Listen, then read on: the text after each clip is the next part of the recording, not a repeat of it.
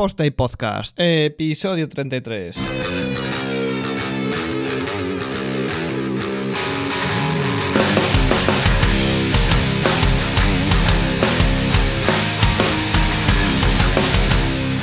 Pues hola a todos y bienvenidos una semana más, como todas las semanas, eh, a Posta y Podcast.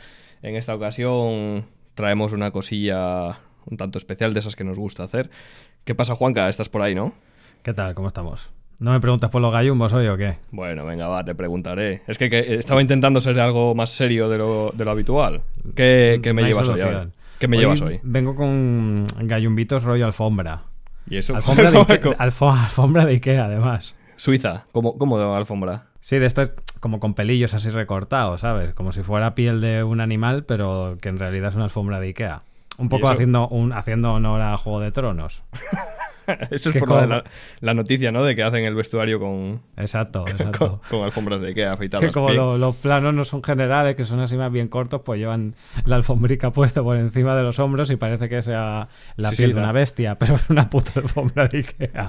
Eh, pe- pero da el pego, ¿eh? Hombre, Que- sí da el pego. Todos ahí, vaya, oso polar parece eso. Exacto.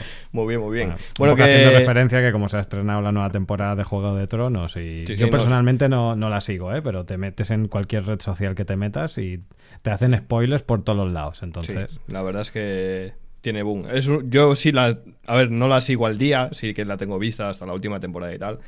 Eh, no es mi serie favorita, ¿vale? La veo porque empecé a verla. Yo tengo un problema y es que empiezo a ver una serie y aunque no me guste, la sigo viendo. Y así Claro. sigo con Juego de Tronos, sigo con Walking Dead, sigo con un montón de ellas que arrastro desde que las empecé. Pero bueno, oye. eh, No es mi serie preferida, sí que me gusta algunas, algunos capítulos, pero bueno, ahí, ahí está, una más que ver. Sí. Eh, bueno, hoy ya sabemos de qué vamos a hablar, se sabe por el título, no vamos a andar aquí. ¿Qué me traes, Juanca? Porque ya lo sabemos. Entonces, cuéntame, ¿qué? pues nada, como, como es habitual ya y es costumbre, vamos a hacer un poco la review, en este caso de la, de la última WordCamp a la que asistimos, que es la WordCamp Madrid 2019. Que además esta no va en diferido. Estuvimos allí los dos dando el pego. Exacto, exacto. esta vez estuvimos los dos de cuerpo presente, como se suele bien. decir. Pues Así cuéntame. que- que muy bien. Vale, pues para ponernos un poco en situación, em, ahora mismo, si no me equivoco, estamos a 19 de abril, o sea que hace dos semanas que fue el evento, porque fue el fin de semana. Bueno, en realidad, 6. en realidad estamos a 24. A 23. Bueno, sí. A 23. Cuando, cuando, cuando salga, ¿no? sí, sí, a 23. Vale. Vamos a ver, entre dos y tres semanas hace que fue el evento. Y nada, básicamente fue el fin de semana del 6 y el 7 de abril en, en la capital, en Madrid. Y se celebró, para ponernos un poco en situación, el 5 de abril fue cuando se hizo la, la cena de... mm, La cena es un poco de organización y ponentes. El 6 de abril es cuando fue el evento como tal, en el que se hicieron tres tracks. Y el 7 de abril es cuando se hizo el Contributor Day. O sea que tuvimos viernes cena, sábado evento y domingo contributor. ¿Vale? Suele ser Em, habitual, además, ¿verdad? Salvo Barcelona que hace el contributor el, el viernes. Exacto, Eh, sí. Habitualmente se suele hacer sábado ponencias y, y domingo contributor. Y el viernes, pues eso, una pequeña toma de contacto. En Iruma van a hacer algo diferente, eh, que ya hablaremos de ello cuando llegue la review. Pero habitualmente es eso, sábado ponencias y domingo contributor. Es un, un formato que suele funcionar bastante, ¿no? Sí. Sí que es verdad que haciendo el contributor el domingo tienes la pega que claro, si el sábado te vas a tomar algo por ahí o lo que sea, no vas a madrugar tanto como si solamente fueras al contributor, pero bueno. Bueno. Es un poco una de cal y una de arena, ¿eh? Porque si el contributor lo haces el viernes, que es antes del evento, puede ser que te venga algo más de gente, pero la gente entre ellos no se conocen. Claro. En cambio, si lo haces el domingo, igual te va a venir menos gente y es un poco más tarde porque la gente ha salido o lo que sea, pero ya han tenido tiempo de, del evento o en el after party hacerse coleguillas y van un poco más en grupo y tal, ¿no? O sea que para mí los dos formatos están bien, ¿eh? O sea, no hay ninguno mejor que otro. Sí, realmente funcionan los dos a su manera, así Sí. que tampoco es un problema grave. Tal cual, tal cual. Bueno, Así pues que nada. Empezamos con la review, ¿no? Vamos a analizar un poco el programa, en general lo que vimos cada uno por nuestro lado, o juntos, o, o como fuera, Sí, pero vamos viendo si te parece un poco y nada, dale tú, Sí. empieza. Si quieres comento un poco por encima el tema de la, de, en este caso, la, la cena del viernes. Venga, muy, va. muy por encima, ¿eh? Solamente curiosidades. Y es que, por ejemplo, en este, claro, al ser un evento como, como esto de la de Work in Madrid, que tenía una, un aforo de 600 personas, claro, mm, 600 personas de aforo, eso implica que en la organización había mucha gente. Además de eso, eran tres tracks, en las que uno eran charlas en el auditorio de 30 a 35 minutos, en, la segunda, en el segundo track eran dos charlas rápidas por cada charla larga de auditorio, y luego en el track C era un taller por, por cada... Sí, exacto, un taller entero por cada cuatro charlas largas y dos charlas normales. Esto que hace que, claro, en la cena, si no recuerdo mal, creo que éramos 100, 100 o 110 personas. Claro, una barbaridad. Yo vi en la boda. cena tanta gente y dije yo, ¿y entonces mañana quién va a venir? O sea, porque es que esto es una, es una locura. Pero muy bien, ¿eh? La verdad que, aparte que, justamente con lo que habíamos comentado en, en otras reviews, en este caso la cena se hizo sin mesas y nada formal, sino que eh, el sitio que, que escogieron para la cena es como una especie de local que ya está habilitado para estas cosas. Yo cuando entré lo primero que dije es, hostia, tiene pinta de que aquí se hagan exposiciones de, de arte o exposiciones de algo, porque es como una especie de pasillo en forma de L, totalmente diáfano, con las paredes blancas como para colgar cosas, ¿no? O sea que, que muy bien. Y nada, pues iban pasando comida y tal, y estaba guay porque estabas de pie, ibas hablando con la gente, etcétera, etcétera. O sea Más que- networking. de- sí, eh, a mí me gusta, es un formato que me gusta Sí. más. ¿eh? No es fácil de conseguir para una cena de ponentes y demás, sobre todo, Totalmente, en, sobre todo en qué sitio, porque habitualmente este tipo de cenas con tanta gente lo tratan como una boda, te meten directamente en, el en el- en la casilla de la boda, Exacto. o similar, vamos, eh, boda o evento similar, y entonces ya automáticamente te ponen las pedazomesas con, y eso lo que hace es dividir a la gente un poco. Pero bueno, al final eh, cuando se consigue hacer este tipo de comidas, que estás de pie, que te puedes mover, que cambias de, de compañía cada, cada cierto tiempo y tal, se está más a gusto. A mí por lo menos me gusta más, ¿eh? En este Totalmente, sí, sí, sí, sí. Aparte que es lo que siempre decimos, o sea, al final mm, no todos vamos a todas las WordCamps que se hacen y, m- y muchas veces, pues, joder, a mí, a mí me gusta ir a, al- al- a estos eventos también porque veo a gente con la que o colaboro, trabajo, tengo re- relación de algún tipo de, de amistad o de, yo qué sé, de solventarte du- dudas, eh, eh, recomendarte cosas, hacerte favores, lo que sea, ¿sabes? Que es gente de, de- de- que vive alrededor de, de España o de fuera que normalmente no ves y es esos días en los que aprovechas, coño, pues para pegarte un abrazo, para comentar cuatro tonterías, etcétera, etcétera. Y precisamente justo el día antes que tienes el evento, que es cuando estás pues un poco más tranquilo, porque el día del evento también estás tranquilo, pero bueno, depende de la persona, si tiene charla o hay gente o lo que sea, pues no, no tienes la misma facilidad para hablar y demás. O sea Los que- nervios llegan cuando te levantas el sábado por la mañana, si es que llegan. Sí, exacto, exacto, Si es que llegan, sí, exacto. sí, sí. Oye, no todos se ponen nerviosos. Hay gente No, que, que se pone 10 minutos antes de la charla. Si es ponente, hablas con él o con ella y está de cine. Y, y cinco minutos antes está que, que se sale, se sube por las paredes. Cada uno es un mundo. Pero bueno, el viernes sí que es verdad que estamos todos un poco más relajados y, y más tranquilos. Ahora hay que aprovechar también para recomendar siempre el sudapollismo. Hay que abrazarlo para, en este caso, perfectamente. O sea, no. hay que tomárselo todo, todo bien y no ponerse nervioso, que no vale la pena tú. Sí, algún día hablaremos, si te parece, en, en una, en una zona crítica de, de cómo hacemos. Bueno, tú y yo hemos dado bastantes charlas, entre los Sí. dos sumamos unas cuantas, ¿no? Eh, ¿Cómo hacemos y cómo aconsejamos a, a alguien que no se haya enfrentado nunca a subirse a, a la palestra y dar una ponencia, ¿no? O un- una ponencia, un taller o un lo que sea. Y Sí. da igual que sean 5 que 50. Realmente, eh, yo me acuerdo que la primera que di así un poco tal, eh, ya eran 50 personas y para mí era wow.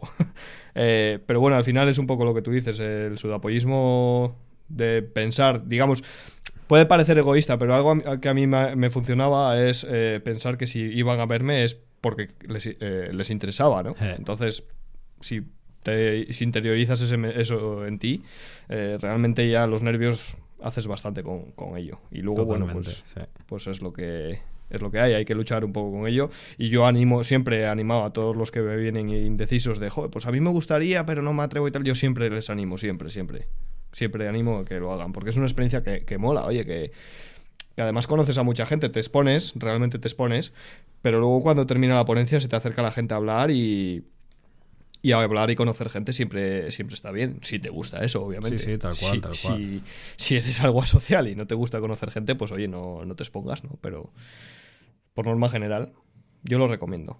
Y luego también que hay, hay una cosa que, que no se suele tener en cuenta y es que al final una de las cosas que más cuesta y es em, permitirte a uno mismo también equivocarte y estar equivocado. Y eso solo lo, lo, lo vas a acabar de, de ver y lo vas a acabar de, con- de contrastar cuando tú expones tu punto de vista o lo que tú piensas o lo que tú crees que es de una manera delante de mucha gente y esa gente te critica o está de acuerdo o no y siempre va a haber gente que esté de acuerdo y siempre va a haber gente que no le guste y es que forma parte de eso, o sea, y Mira, que no yo- pasa nada, ¿eh? que no estamos hablando aquí de...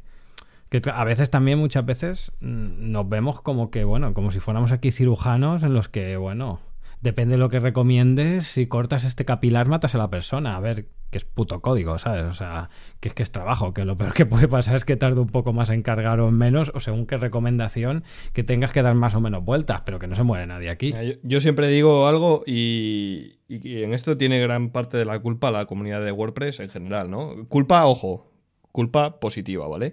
Y es que eh, habitualmente cuando te subes a dar una ponencia en una WordCamp o un taller en un Meetup o un taller en una WordCamp, eh, habitualmente si estás equivocado por lo que sea, se corrige de buenas formas, habitualmente. Hay, como todo, hay eh, ejemplos para escribir un, libro y, y reírnos, incluso llorar, ¿no? Pero habitualmente eh, aprenden las dos partes, tanto el público como el propio ponente. Y yo siempre digo algo, si yo voy a una WordCamp, porque voy a ir, realmente porque me apetece ir, como fui a Madrid y tal, si lo sé con tiempo, mando ponencia, Claro, y, si la y si la cogen, aprovecho e intento enseñar algo que a mí eh, me ha servido o, o lo que sea. Y si de la que estoy en el, en el estrado, en, el- en la palestra, eh, explicando mi, mi ponencia, yo aprendo algo porque estoy equivocado, bienvenido sea. Totalmente. Ojalá, ojalá en todos los ponentes del mundo, todos los que damos charlas por ahí, cada vez que das una charla aprendes algo nuevo, te llevas algo nuevo, ojalá. ¿No? Porque al final te enriquece como profesional y como persona y, oye, siempre sí, está sí, bien. tal cual, tal cual. Y que bueno, que es eh, que encontrar gente que, que opine de otra manera y que te den otro punto de vista y debatir cosas, coño, es súper enriquecedor. Si estuviéramos todos de acuerdo en todo, sería muy aburrido. Vale, pues seguimos porque nos estamos yendo un poco de, de madres. Bueno, esto es una crítica. Vale. Sí. Vale, comenzamos. Eh, pasamos ya directamente al día del evento, ¿vale? Al sábado 6. En este caso, eh, como comentamos, era WordCamp Madrid 2019 y se celebraba en La Nave, que está a tomar por culo. Es verdad, o sea, sí, sí, realmente es no está en, en Madrid ciudad, por así decirlo, Madrid centro, sino que está como un poco en, la- ah, en las afueras. Que no pasa nada porque llegan transportes públicos. En este caso, nosotros aprovechamos para ir en, en Uber, creo que, que Sí. fuimos, sí. Y, o sea que realmente tampoco tenemos un, un decir, hostia, había una hora en metro. No es- no es un lo drama. sabemos porque fuimos en Uber. Hombre, había, según Google Maps había media hora en metro. Sí, exacto. Pero bueno, Estaba. Sí. no, es, no es el mayor drama, quiero decir, que se entiende que siendo Madrid se haga a las afueras, se entiende. Exacto. Sí, luego sobre todo cuando veías el sitio, joder, macho, vaya pedazo de sitio, macho. Sí. Madre mía, enorme, o sea, brutal. Yo ya que estamos, valora- muy ya bien, que estamos sí. valorando el sitio, ya que, oye, que estamos metidos en gastos y valoramos el sitio y tal, yo, eh, la única pega, a ver, el sitio espectacular, muy fotográfico, muy guapo, o sea, realmente bien, los tracks bastante importantes, se podría hacer una WordCamp 20 veces mayor de lo que se hizo, Sí, sí, sí. sí. o sea, con buenos altavoces, con bueno tal, pero se podría porque la nave es enorme.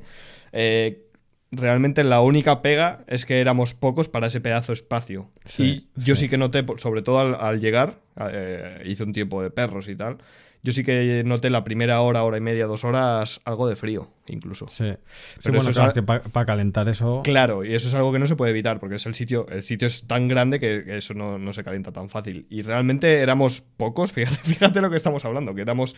eh, se, 600 se- cosas, se sí. vendieron 600 entradas, supongo que fuésemos unos 400, 450, 500 a lo Sí, mejor. Más o menos. sí. Eh, éramos pocos para ese Sí, pedazo sí, sí, espacio. O sea, fíjate lo que estamos hablando, ¿no? Pero, pero es la única pega que le veo al sitio realmente, porque los tracks y, y, y demás, bastante bien. A mí me, me gustó mucho el sitio. El sitio muy bien, o sea, por lo general. Y eso que aún así sí que nos comentaron que habían. que era algo que si te lo decían, tú te podías percatar un poco. Y es que, em, como si no recuerdo mal, creo que el local es como una especie de que empezó como una iniciativa privada, pero luego se metió el ayuntamiento por no sé qué historias a acabar de. a acabar la parte de la obra. Pudieron acabarlo todo, pero lo último que se dejaron fue por implementar todo lo que es la parte de mm, los proyectores y los sistemas de audio. Y eso corre un poco por cuenta de quien quiera hacer el evento allí. Entonces, sí que era lo único, no porque estuviera mal, ¿eh? porque si no, No, te, lo no, bien, dice- estuvo bien. si no te lo decían no te fijabas. Pero sí que era lo único que eh, de, de cara a organización o de cara a los que estaban allí llevando el tema de audio y de vídeo, sí que veías un poco más cara de preocupación cuando no tendría que haberla porque el sitio es despampanante, ¿no? Por ejemplo, el auditorio principal era brutal, va- vamos, o sea... A mí me gustó, ya te digo. estaba sí, muy bien, muy muy, bien. muy bien, muy bien. Vamos con el programa, si quieres. Exacto. Venga, venga, dale, que ca- calienta que sales, Juanca. Pues nada, habrían registro a las ocho y media, más o menos. eh, yo creo que, que cuando nosotros llegamos ya había mucha, mucha gente que se estaba acreditando y registrando, o sea que la gente fue bastante puntual y ya desde primera hora se veía mucha, mucha gente y eso es, la verdad es que es un, es un punto bastante a favor y dice bastante, bastante por parte del- de la organización porque han conseguido transmitir a la gente de que es importante que se esté a la hora, que se vaya desde primera hora y estamos diciendo que, bueno, las ocho y media de un sábado en un sitio que no es céntrico, ¿no? O sea que la gente tuvo que madrugar un sábado, o sea que por lo tanto que en ese sentido se hizo un buen trabajo de, de concienciar a la gente. Y nada, comenzaban un poco a las, a las 9, en la que se hacía un poco presentación por parte de Pablo Poveda, que en este caso fue el, organización, el organizador principal, creo que se le llama main leader o algo así, de la, de la WordCamp como tal. Y nada, nos comentó un poco una pequeña presentación donde comentó un poco las cifras, el equipo de organización que le acompañaba, etcétera, etcétera. Y a partir de ahí, pues dio un poco pie al evento como tal. A partir de ahí le siguió la primera charla, por así decirlo, que es como una especie de keynote, ¿no? En la que en, en el mismo track esa charla ocupa. O sea, en el, en el mismo horario esa charla ocupa los No tres. se, los no tres se solapa tracks. con ninguna otra. Exacto, no se solapa con ninguna otra. Y en este caso eh, se hizo una presentación del proyecto de WP Love Scarla por parte de Itziar Sistiaga, en el que comentó un poco, pues. em, bueno, pues básicamente en qué consistía el proyecto de, Love Carla, em, qué es, qué- cómo se organizó la comunidad para, para poder hacer esto, etcétera, etcétera. Y la verdad que a mí la, la charla me gustó bastante. Aparte también al final de, de- de esa pequeña charla salió Carla también a, a comentar un poco y fue bastante emotivo. Si quieres podemos comentar un poco de qué va esto, por si hay alguien que no lo sabe. Sí, lo comentamos bastante- también en. No, me acuerdo que, cuando salió el proyecto también lo comentamos en algún podcast, pero bueno, sí, dale, comenta, comenta de nuevo. Vale, pues básicamente el proyecto de eh, WP Los Carla eh, sale, a- sale un poco la idea a partir de que a, a, la, a Carla, hostia, no me viene el, el- el apellido ahora, Carla, Carla Saiz. Saiz, Carla Sí, Saiz. Carla Saiz. Pues el año pasado tuvo la desgracia que le diagnosticaron un, cáncer. Entonces, a raíz de esto, pues claro, con tratamiento, operación y demás, pues ella no deja de ser un no deja de ser freelance autónoma, entonces iba a estar unos meses en los que no iba a poder tener actividad. Y un miembro de la comunidad, que también es amigo, amigo personal de, de Carla, que es Mauricio, Mau Helves, tuvo la idea de hacer una plataforma en formato web en la que la gente pudiera donar a través de, si no recuerdo mal, PayPal, pues dinero para, para llegar a, cumplir un objetivo, que en este caso em, fue Fernando Tellado quien se encargó de consultar con con es que fiscalistas, tío, me suena muy mal la palabra. Con sí, Lo- bueno, Los del dinero. los del dinero, básicamente. Básicamente porque hay un problema que cuando tú das dinero eh, tienes que tener mucho cuidado con la parte que recaudas como donación, porque si pasa de X cantidad, entonces Hacienda entra a pedir su parte. ¿no? Que es un poco absurdo porque estás haciendo una recaudación, pero bueno, al final es dinero que ingresa, ¿no? Ya sabemos que en, este país, en el momento que se ingresa dinero en una cuenta, hay alguien que viene a pedir a pedir lo suyo. Esto lo, lo primero que me dijeron a mí cuando me puse por mi cuenta por autónomo o empresario, ¿eh? van a decir, tú te piensas que estás solo o tú te piensas que tienes uno o dos socios, pero en realidad siempre hay otro que no hace nada y se lleva la mitad y se llama se le, se le llama Estado. No, pues en, este caso eh, Fernando se, informó sobre este tema y si no recuerdo mal creo que el límite eran no sé si 4 o 5 mil euros, o sea, no me, no me acuerdo. Y bueno, básicamente se montó una plataforma una plataforma para recaudar, recaudar este dinero. En este caso, Itziar se encargó de toda la parte de, copy, de textos, de un poco de la idea, darle un, darle un poco la vuelta y comentar eh, lo que le estaba ocurriendo, lo que le estaba ocurriendo a, Carla con el tema de, con este tema un poco más en formato como si fuera poema, etcétera, etcétera, ¿no? Porque Itziar es, es escritora. Y, por ejemplo, entre Mauricio, yo y José Arcos hicimos toda la parte de la interfaz de, la web, toda la parte para poder recaudar el dinero, etcétera, etcétera. Y bueno, el resto de miembros de la comunidad también se hizo bastante eco, se le dio bastante difusión y, si no recuerdo mal, en una o dos semanas ya estaba cubierto el, todo el dinero que se necesitaba para la campaña, o sea que realmente fue un éxito. Y la verdad es que sí, que se volcó un montón de gente. Ahí te da también un poco eh, esa visión de que, de que te constata realmente que hay una comunidad, ¿vale? En la que, joder, pues cuando pasa una cosa de estas se agradece que entre todos se ponga un poco el granito de arena para, para poder ayudar a alguien que en este caso lo está, lo está pasando mal o tiene un problema puntual, ¿no? Así que muy, no sé, a mí me parece un, un proyecto y una iniciativa muy bonita. Y, hostia, la verdad es que yo cuando lo vi al principio pensaba, ostras, empezar un evento con, con una keynote así, depende cómo se enfoque, puede ser un poco bajona o puede ser un poco raro, pero todo lo contrario, ¿eh? o sea, me gustó mucho. Aparte fue muy emotivo, Carla salió, o sea que muy guay. Sí, en todas las eh, WordCamp suele haber por lo menos una ponencia de comunidad, ¿no? De que represente, que nos represente un poco como comunidad, en el sentido de qué hacemos, qué logros tenemos, que, cómo nos involucramos unos con otros y demás. Y yo recuerdo, bueno, en, esta de Madrid el tema de VP Logs Carla, pero yo recuerdo en una que de Sevilla, 2013, 2000 16, no sé exactamente.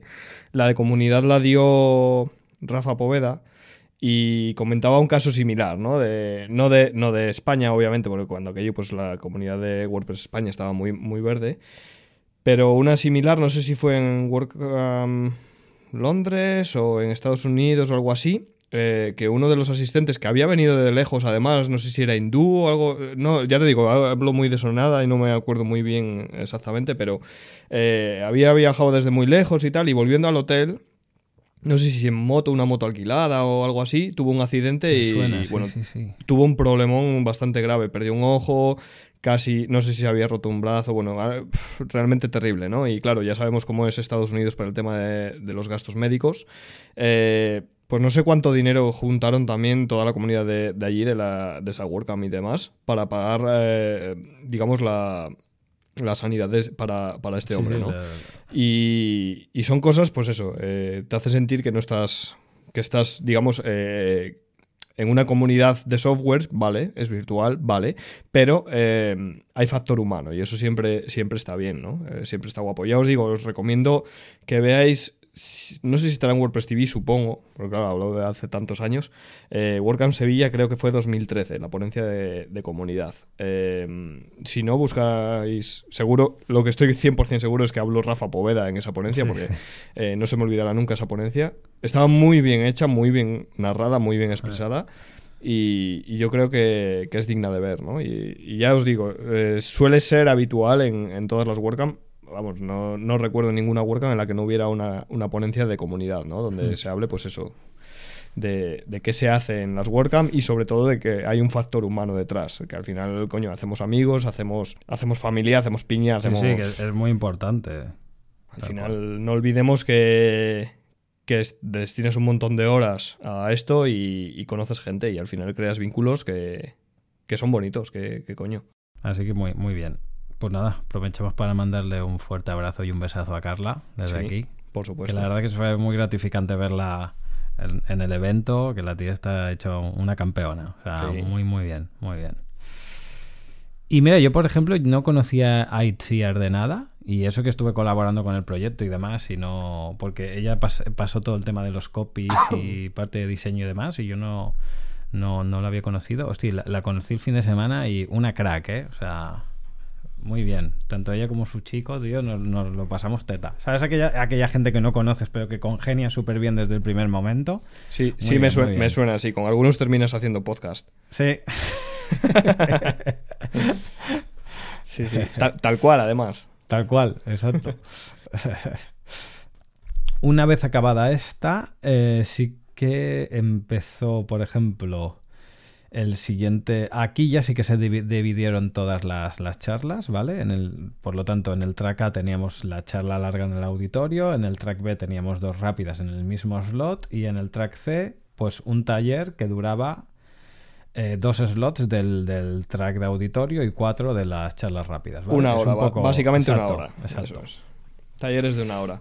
Aquí sí que, por ejemplo, ahí fue un poco el primer fail, un poco entre comillas, que sí que se repitió un poco a lo largo del evento, pero esto es normal, ¿eh? que es el tema de los tiempos. Que es, difícil, cuando es muy complicado, muy, muy complicado. Cuando tú tienes tres tracks a la vez que además cada uno tiene un, timing y un formato diferente, es muy, muy, muy difícil en el que tú puedas cambiarte de uno a otro y no te pierdas nada. O sea, que es, que es normal que pase, ¿vale? Entonces, en este caso, sí. No me acuerdo si. Creo que tú sí que viniste conmigo, que fuimos a ver la de 2040, el free de la programación, por Esther Serra. Sí. Y claro, tampoco puedo, yo al menos no puedo hacer tampoco una valoración muy concreta de la charla porque cuando llegamos estaba prácticamente acabándose. Sí, la verdad es que sí. No sé con quién nos tropezamos, íbamos para esa ponencia y no sé con quién nos tropezamos, que estuvimos hablando tal y al final eh, llegamos yo creo que, no sé decir, 10 minutos, había empezado ya hace 10 minutos, una cosa así, más o menos. Bueno. Bueno, menos porque la charla era de 10 minutos y pillamos 3, o sea que bueno, lo poco, lo poco que pudimos ver más o menos venía a ser algo así como Internet de las Cosas, el tema de cómo está ahora de moda el Machine Learning y similares, ¿no? De cómo las propias máquinas van a ir aprendiendo de los desarrolladores para para generar sus propios algoritmos y demás. Bueno, bien. Oye, no, no, la he visto entera. Quiero decir que tampoco puedo valorar. Sí que es verdad que por eso yo me justificaba un poco como llegamos más tarde y los conceptos que planteaba, supongo que sin la explicación previa de antes, pues no tenían sentido. Entonces, claro, a mí me chocó un poco, ¿no? Como que eh, se comentaba, no, la inteligencia artificial va a, ser, va a ser capaz de generar algoritmos. Hostia. No sé, lo veo bastante, bastante complicado, pero bueno.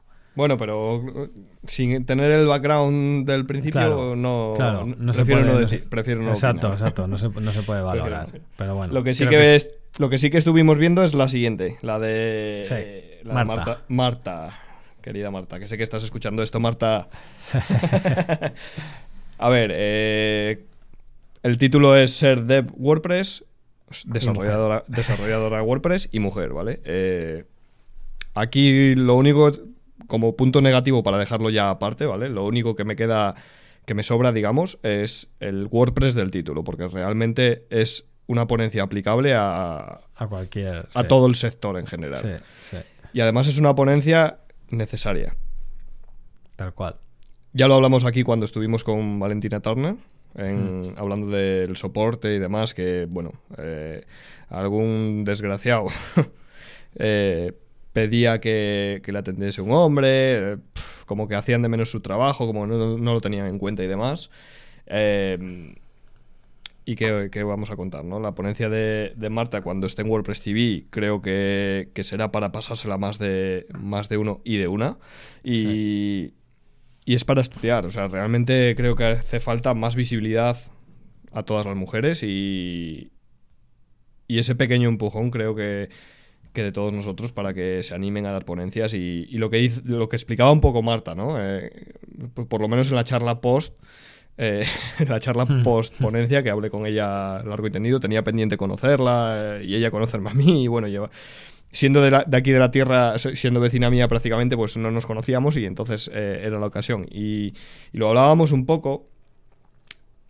Y es que a veces hace falta ese pequeño empujón de encontrar a esa desarrolladora o esa diseñadora o esa mujer que, que tiene un talento brutal pero por todas las presiones sociales que tiene encima no se atreve a dar una ponencia, ¿no? Y, y un poco... No quiero decir el resumen de la ponencia de, Marta es hmm. ese, porque obviamente tocaba muchos palos, pero yo se lo dije a ella, digo, es que realmente tu ponencia, no sé si eran 10 slides o, una cosa así, no, los, conté. Para 10 minutos. Ah. Pero en el primer slide... Ya lo tenía todo. Ya tenía toda la ponencia hecha hizo el resumen perfecto y clavado en, la primer, en el primer slide. es decir, eh, consiguió algo que para mí en este tipo de ponencias que son reivindicativas, que son súper necesarias, es importante. Y es, en el primer minuto, te he hecho, un, te he hecho un resumen de todo lo que te quiero contar. Y si no te gusta, te vas, pero ya te lo he contado. Me da igual porque el mensaje ya lo tienes.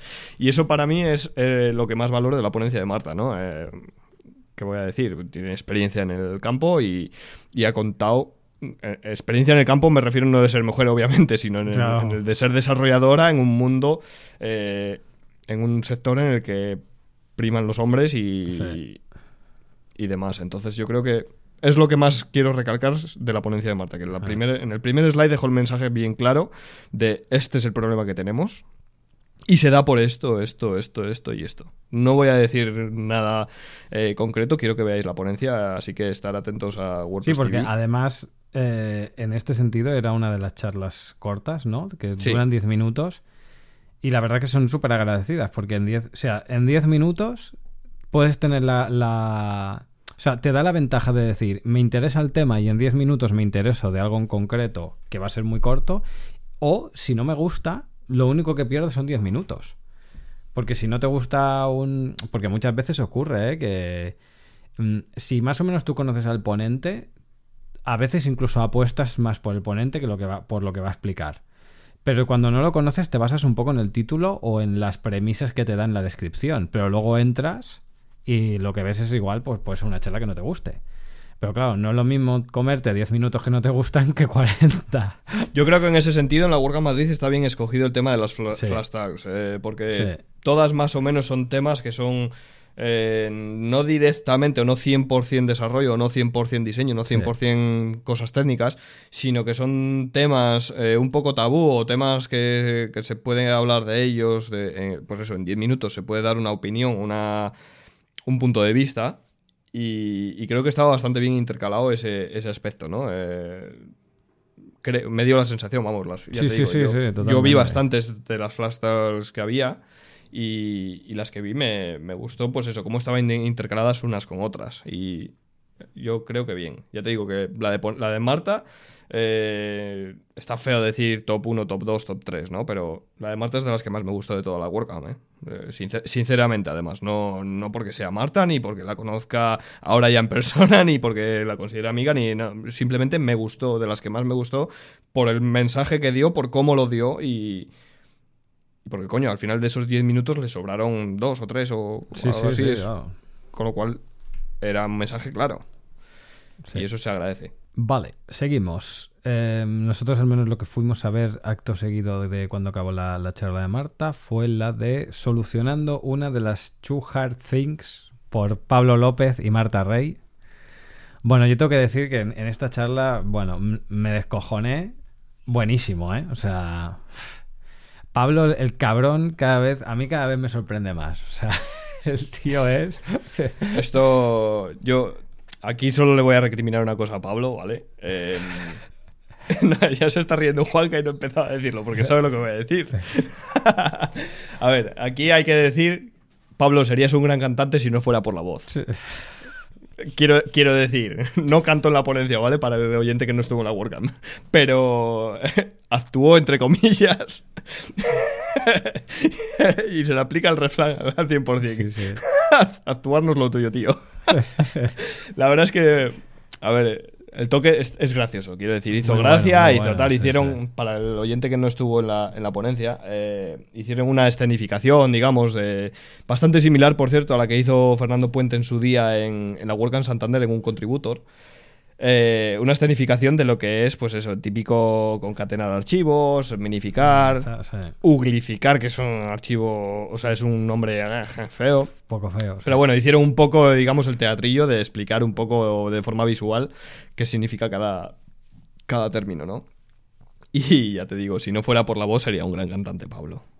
Y luego, aparte, esta, esta charla tenía una, una parte curiosa. Eh, aparte de toda la, la temática técnica que está súper bien, súper bien resumida y súper bien presentada, o sea, chapó. Y es que la daba Pablo López junto con Marta Rey, que es eh, compañera suya de. de- los, los dos trabajan en UNIR, creo que se Sí, llama, ¿no? la sí. Universidad de Universidad de La Rioja. Y bueno, claro, lo- los dos tienen perfil técnico. Y a mí, personalmente, mm, las charlas que, mm, tanto si es un tema técnico o cualquier otro tema, que se hacen con dos personas, me gusta mucho. A mí la, la dinámica de dos personas eh, comentando un tema, si se lleva bien, a mí me gusta. Y en este caso, a mí me gustó mucho como lo hicieron Pablo y Marta. Sí, esto muy bien, muy bien. Además, muy- ya te digo, Además muy- del muy momento que, el momento que salió ese, ese voluntario, entre comillas. Totalmente Hicieron esporádico. todo- eh, totalmente esporádico. Y hicieron la, la escenificación de la fusión de la fusión de Son Goku con de bueno, no es de Son Goku, creo que es de hostia, ahora voy a quedar mal con todos los fans de Dragon Ball, pero si no recuerdo mal era la fusión de Gohan con con Trunks. ¿No? Para hacer la. Es que, claro, hace- a mí me pilla ya de muy, de muy pequeño, ¿eh? No soy tan friki. Hostia, sí, No sí. te- no te puedo hicieron, ayudar. Hicieron un poco la, la fusión. Muy bueno, muy bueno. Sí, a ver. Yo, re- yo a, a título personal, ¿vale? Esto obviamente a mí me, me hace gracia, esta- este tipo de cosas me hacen gracia y tal, y, y las entiendo necesarias también, por el tema de romper un poco el hielo, por quitarle un poco de hierro al asunto, por hacer una ponencia que puede ser muy aburrida, algo más dinámica, más divertida. Pero yo a título personal estoy un poco cansado ya de- del tema de los teatrillos y el tema de... de- sí, de- depende cómo se haga, sí, estoy de. las puestas de- en, esce- en escena espectaculares. Y eso, bueno, pues tampoco. A ver, yo es que soy muy dado a la vergüenza ajena también. Entonces, cuando, cuando pienso que el que está en el escenario está sintiendo vergüenza ajena, empiezo a sentir yo un poco de vergüenza también y lo paso. Paso el apuro, digamos. A ver, que ya digo que es algo a título personal, ¿eh? que tampoco pasa nada. eh, Quiero decir, yo estaba viendo la escena, pues te echas las risas en ese momento y tal y cual, pasas un poco de vergüencilla ajena y tal, lo pasas un poco mal por el propio ponente o lo que sea y ya está, ¿no? Pero simplemente comentar eso que las escenas están bien, pero coño que no somos no somos de- del teatro, ¿no? De teatro Las a, Azores mí, ni a mí me gustó, ¿eh? Me gustó mucho. Sí, sí, no, a mí también me hace, ya te digo, me hace gracia y me y lo veo necesario por el tema de, de hacer un poco más dinámica la ponencia y tal, pero en general, ¿no? Las escenas estas que, que se llevaban, se, se están llevando ya en algunas WordCamps, pues no me...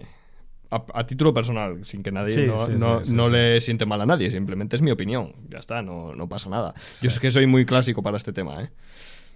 Pero bueno, que lo entiendo y, y lo respeto y oye, lo veo y tampoco me, me va mal, ¿eh? No, no va a hacer que me marche de la WordCamp ni que me deje de gustar el contenido, simplemente eh, comentarlo como un dato más. Seguimos. Luego tuvimos ronda de churros y café. Churros, café y chocolate. Y hostia, la verdad que los churros y las porras. Madre mía, qué buenos que están, ¿eh? Entran bien a media mañana, sí. Ya te digo. Se, se dejan comer.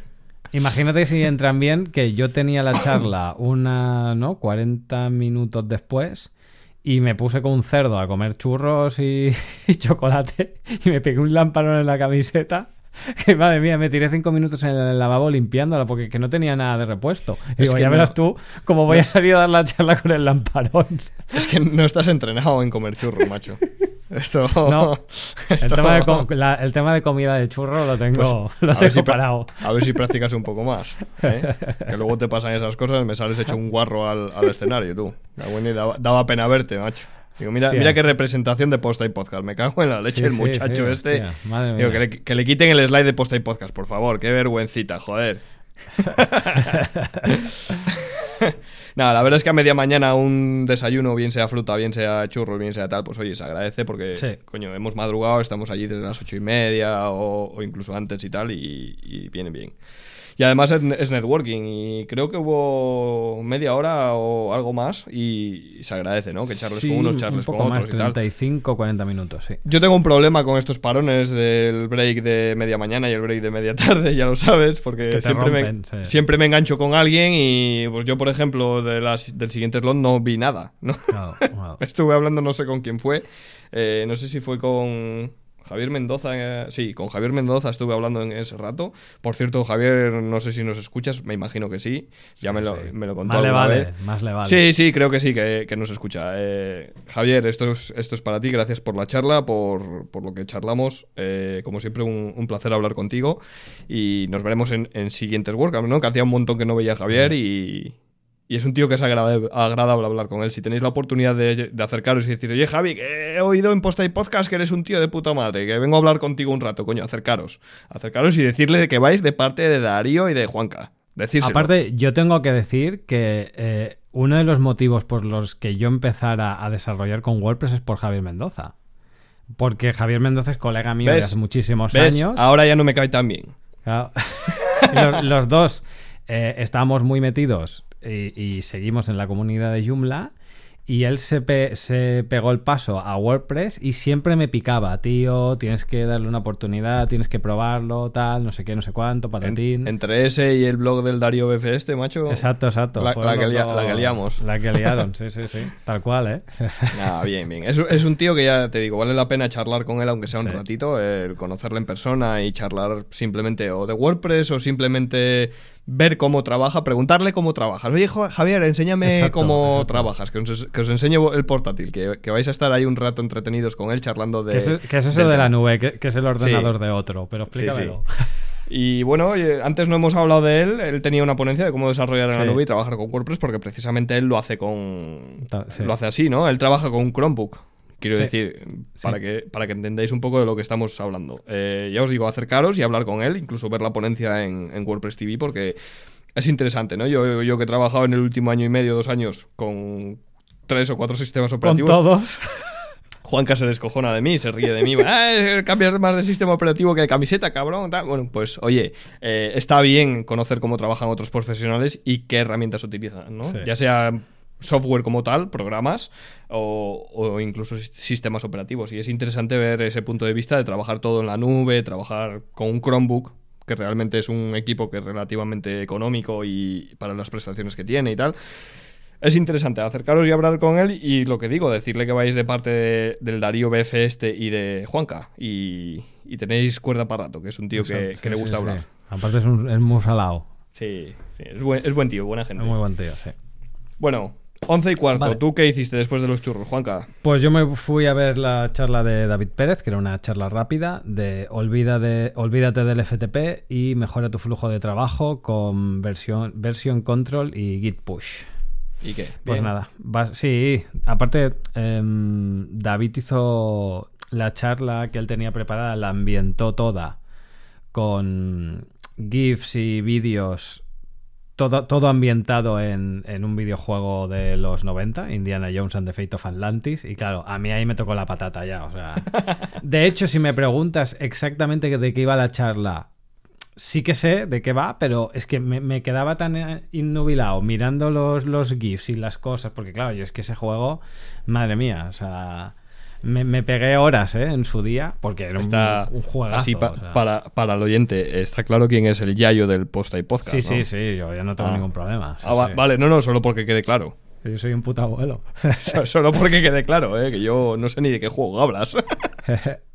Y bueno, básicamente un poco lo que comentaba David en su charla era el tema de intentar concienciar, de olvidarnos un poco de las prácticas un poco de cowboy coding, de ir a acceder a FTPs para modificar código e intentar versionar un poco nuestro flujo de trabajo para todo aquello que hacemos que al menos esté respaldado con un control de versiones para que, bueno, pues para evitar problemas, tenerlo todo mejor documentado, etcétera, etcétera. O sea que una charla, una charla bastante muy interesante y muy necesaria a ver si no estamos muy familiarizados con estas cosas. Y después me imagino que verías la segunda de rápida también, claro, porque a media Sí. charla no te vas a cambiar de, de track. Exacto. La siguiente charla era por parte de Jorge Fosela, en la que nos, bueno, comentaba un poco, el título es Desarrolla un mecanismo de actualización simple para tus temas o plugins fuera de wordpress.org. Y vale, pues básicamente lo que, lo que comentaba era un poco pues em, cuando subimos un, plugin, un tema al repo, qué puede pasar con futuras actualizaciones de, los mismos, ¿no? Y, cómo podríamos solventarlo esto, ¿no? Pues eh, no recuerdo ahora exactamente el recurso, pero creo que mencionaba el recurso que, que tú me enseñaste hace un mes, una cosa así. ¿Cuál de ellos? ¿Sabes? El recurso este en el que tú subes... em, ay, ya me saldrá. Tú haces commits en un repo de GitHub y cuando Ujú. este se actualiza, el plugin que tú tienes... GitHub tu- Updater. entre- Exacto. entre pues yo diría, yo diría que comentaba este en concreto, si no me equivoco. Puede ser, sí. Hay alguno más, ¿eh? También. Pero vamos Sí. que... Pues igual puede ser que mismo. tocara otro, ¿eh? pero vamos, mm, vamos, estoy casi seguro que comentó ese. La esencia es y la misma, ¿eh? Sí, exacto, exacto.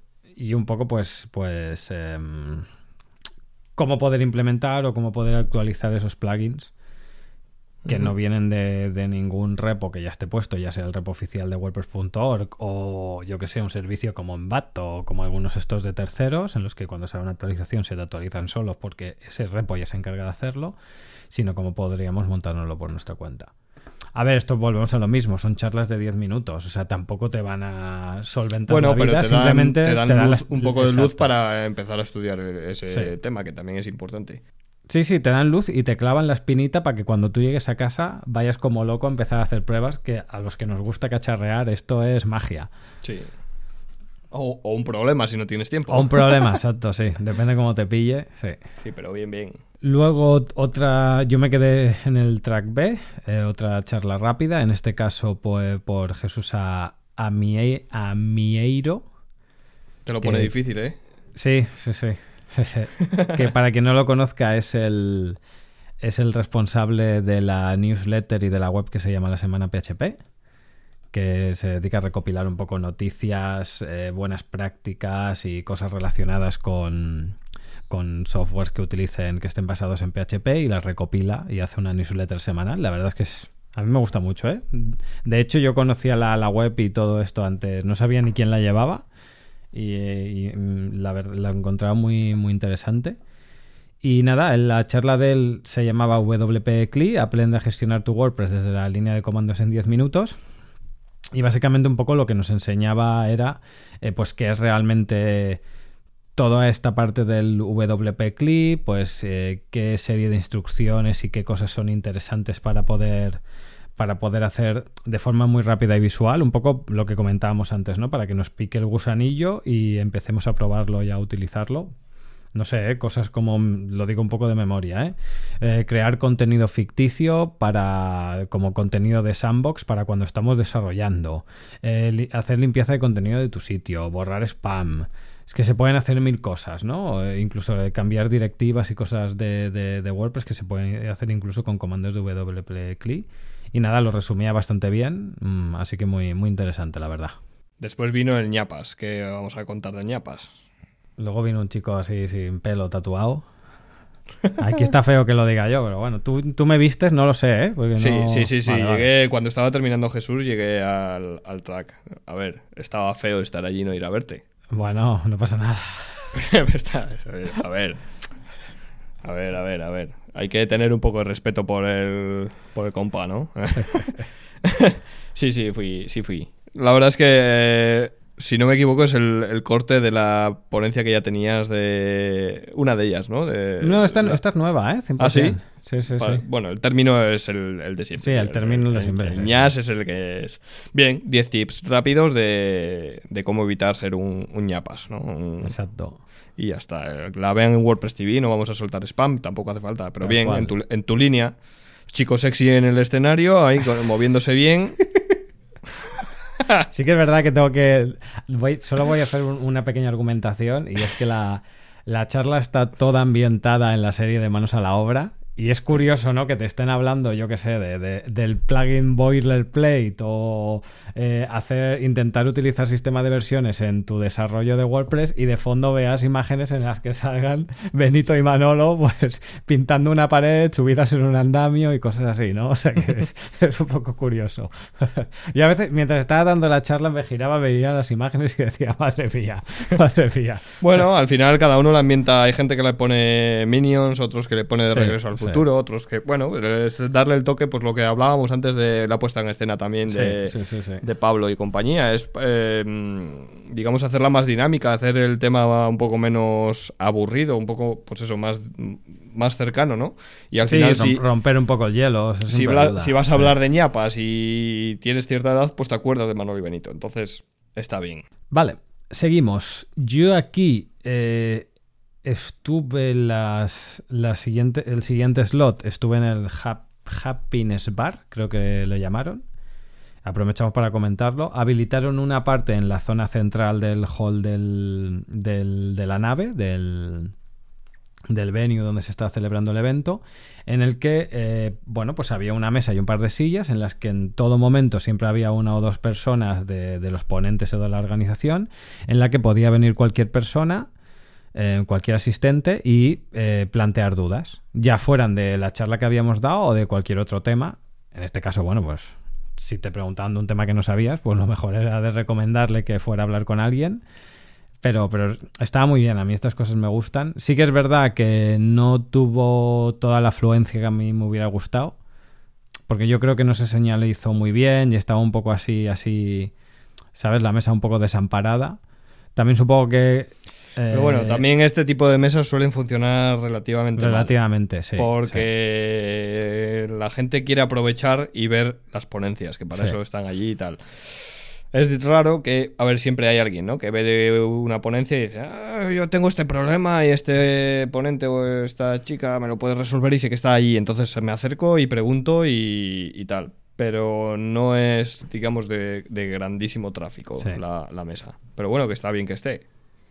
Es un poco hacer eh, que el ponente sea más cercano también. Y, eso siempre está bien, ¿no?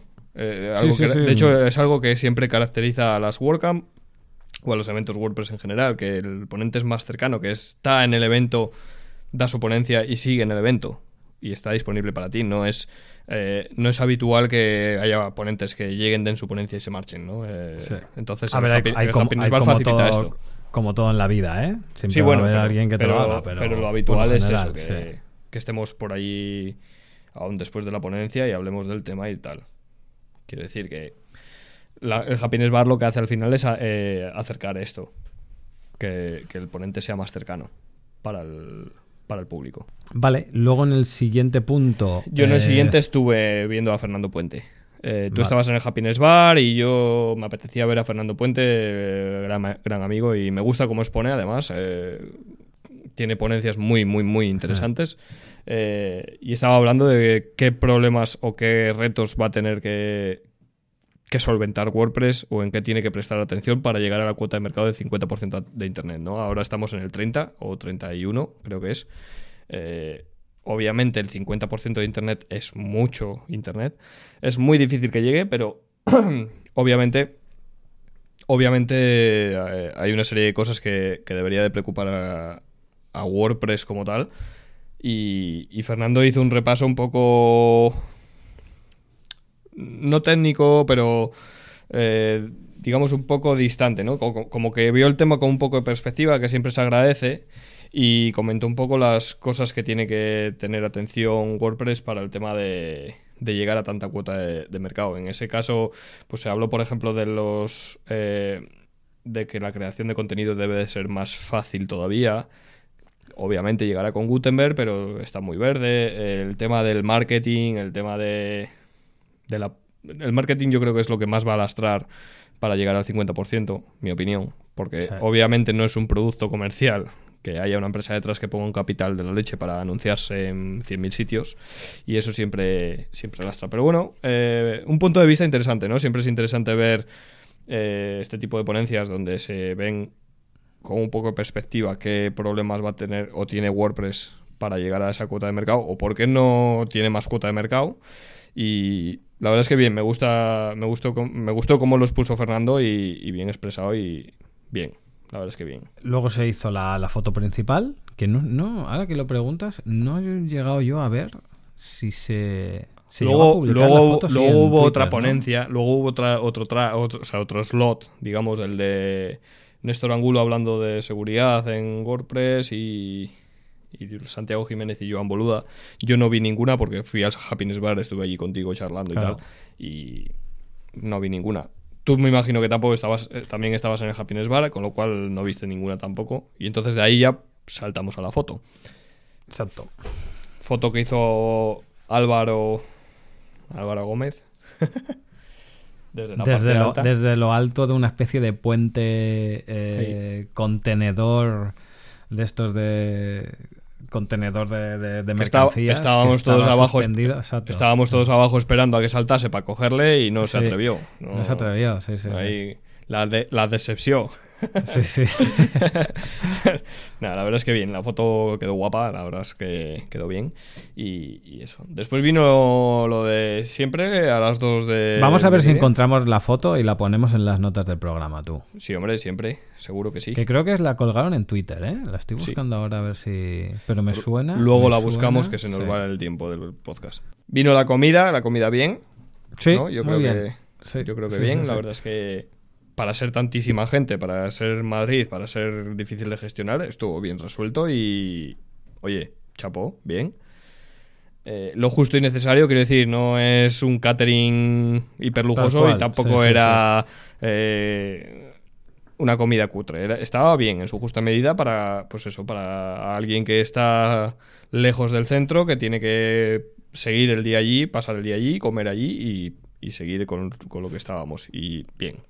De hecho, repitieron, si no me equivoco, la fórmula del año anterior, o sea, del 2018, en la que em, la comida se basaba en una caja que contenía, pues, eh, si no recuerdo mal, un par de bocadillos así como de bimbo con, bueno, pues con queso y algo de embutido, algo de fruta, una ensalada, agua y un trozo de tarta, una cosa así. O sea que básicamente muy rápido el poder distribuir el tema de las cajas, cada uno se llevaba su caja con su parte de comida y luego además podías repetir fruta, postre, café, etcétera, etcétera, o sea que muy bien.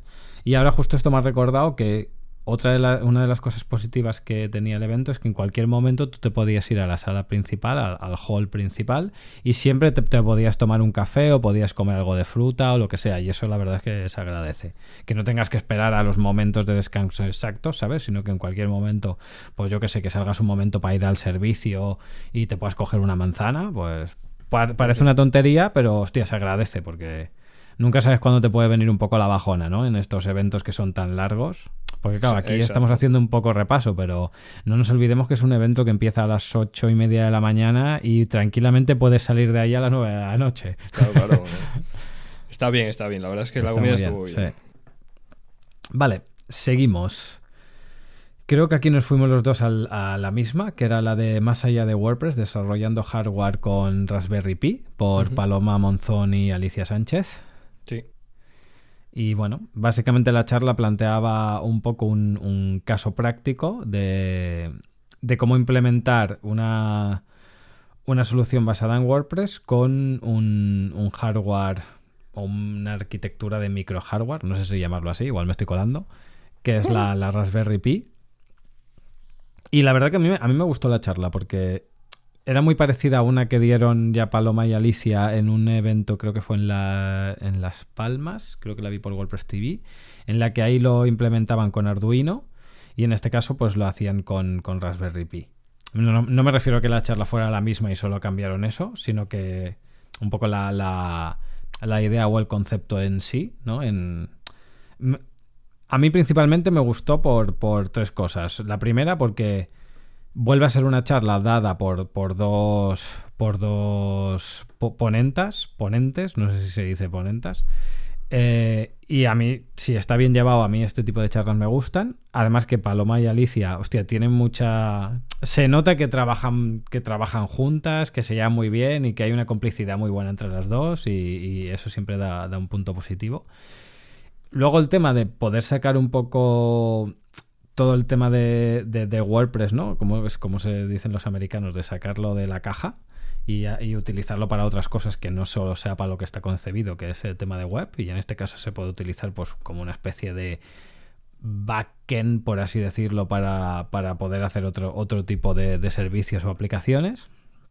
Y luego el tema de Raspberry Pi, que a mí son cosas que, joder, pues la gente, la gente mayor que nos gusta cacharrear con cosas raras, pues hostia, siempre se agradece...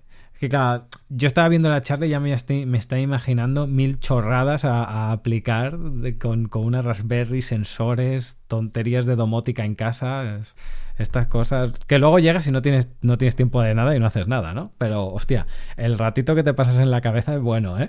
Sí, está, está bien, está bien. La verdad es que estuvo bien, la ponencia está, está guapa. Sí, sí, sí. Por eso, porque es algo diferente. Algo diferente a lo que estamos acostumbrados y todo lo que sea, pues cacharrear y trastear. Y además hicieron un live demo que, que siempre es jugártela a un nivel importante, pero salió bien y, y estaba bien. Entonces, Muy bien, siempre mola eso. Vale, ¿qué más? Yo en la siguiente no fui a ninguna, estuve hablando, no me acuerdo con quién. Eh, he hablado con tanta gente en, la WordCamp Madrid, que al final es un poco la esencia de las WordCamp, ¿no? También hablar con gente y, hacer contactos. Eh. No me acuerdo con quién y... Ah, sí, con Jesús Yesares y no sé quién más eran los otros chicos no me acuerdo los nombres. Y es que para los nombres soy un desastre. Ay, qué desastre. Ay, es que, ¿sabes qué pasa? Que yo eh, de serie, mi hardware tiene 2 megas de. No tiene. de almacenamiento. 2K. Claro, y entre la dirección de donde vivo, mi número de teléfono y el pin de, el patrón de desbloqueo del teléfono pues están ocupados y ya no, ya no, no, almaceno más no esto es lo que hay tú. Yo soy un desastre para eso. Yo tengo soy el típico que tengo el papel al lado de la siempre para apuntar todo lo que tengo que acordarme hacer dentro de 10 minutos porque se me olvida eh, dos megas de RAM es lo que hay no vale.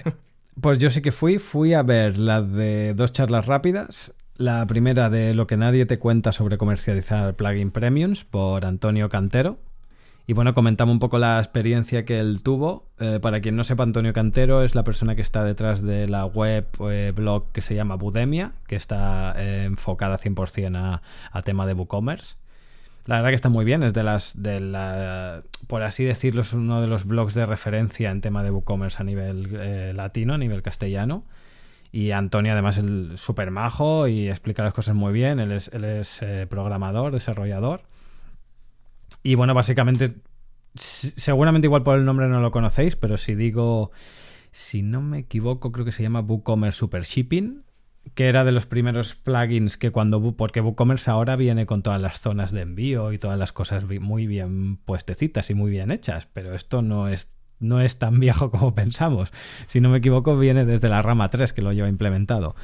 Pues él mucho antes de eso ya tenía un plugin desarrollado que es el eh, WooCommerce Super Shipping. Bueno, y comentaba un poco el proceso, ¿no? De cómo él tuvo la necesidad de implementar esa funcionalidad en WooCommerce, cómo luego vio que esa funcionalidad podía ser interesante, que la pudiera, que la pudiera comercializar para terceros.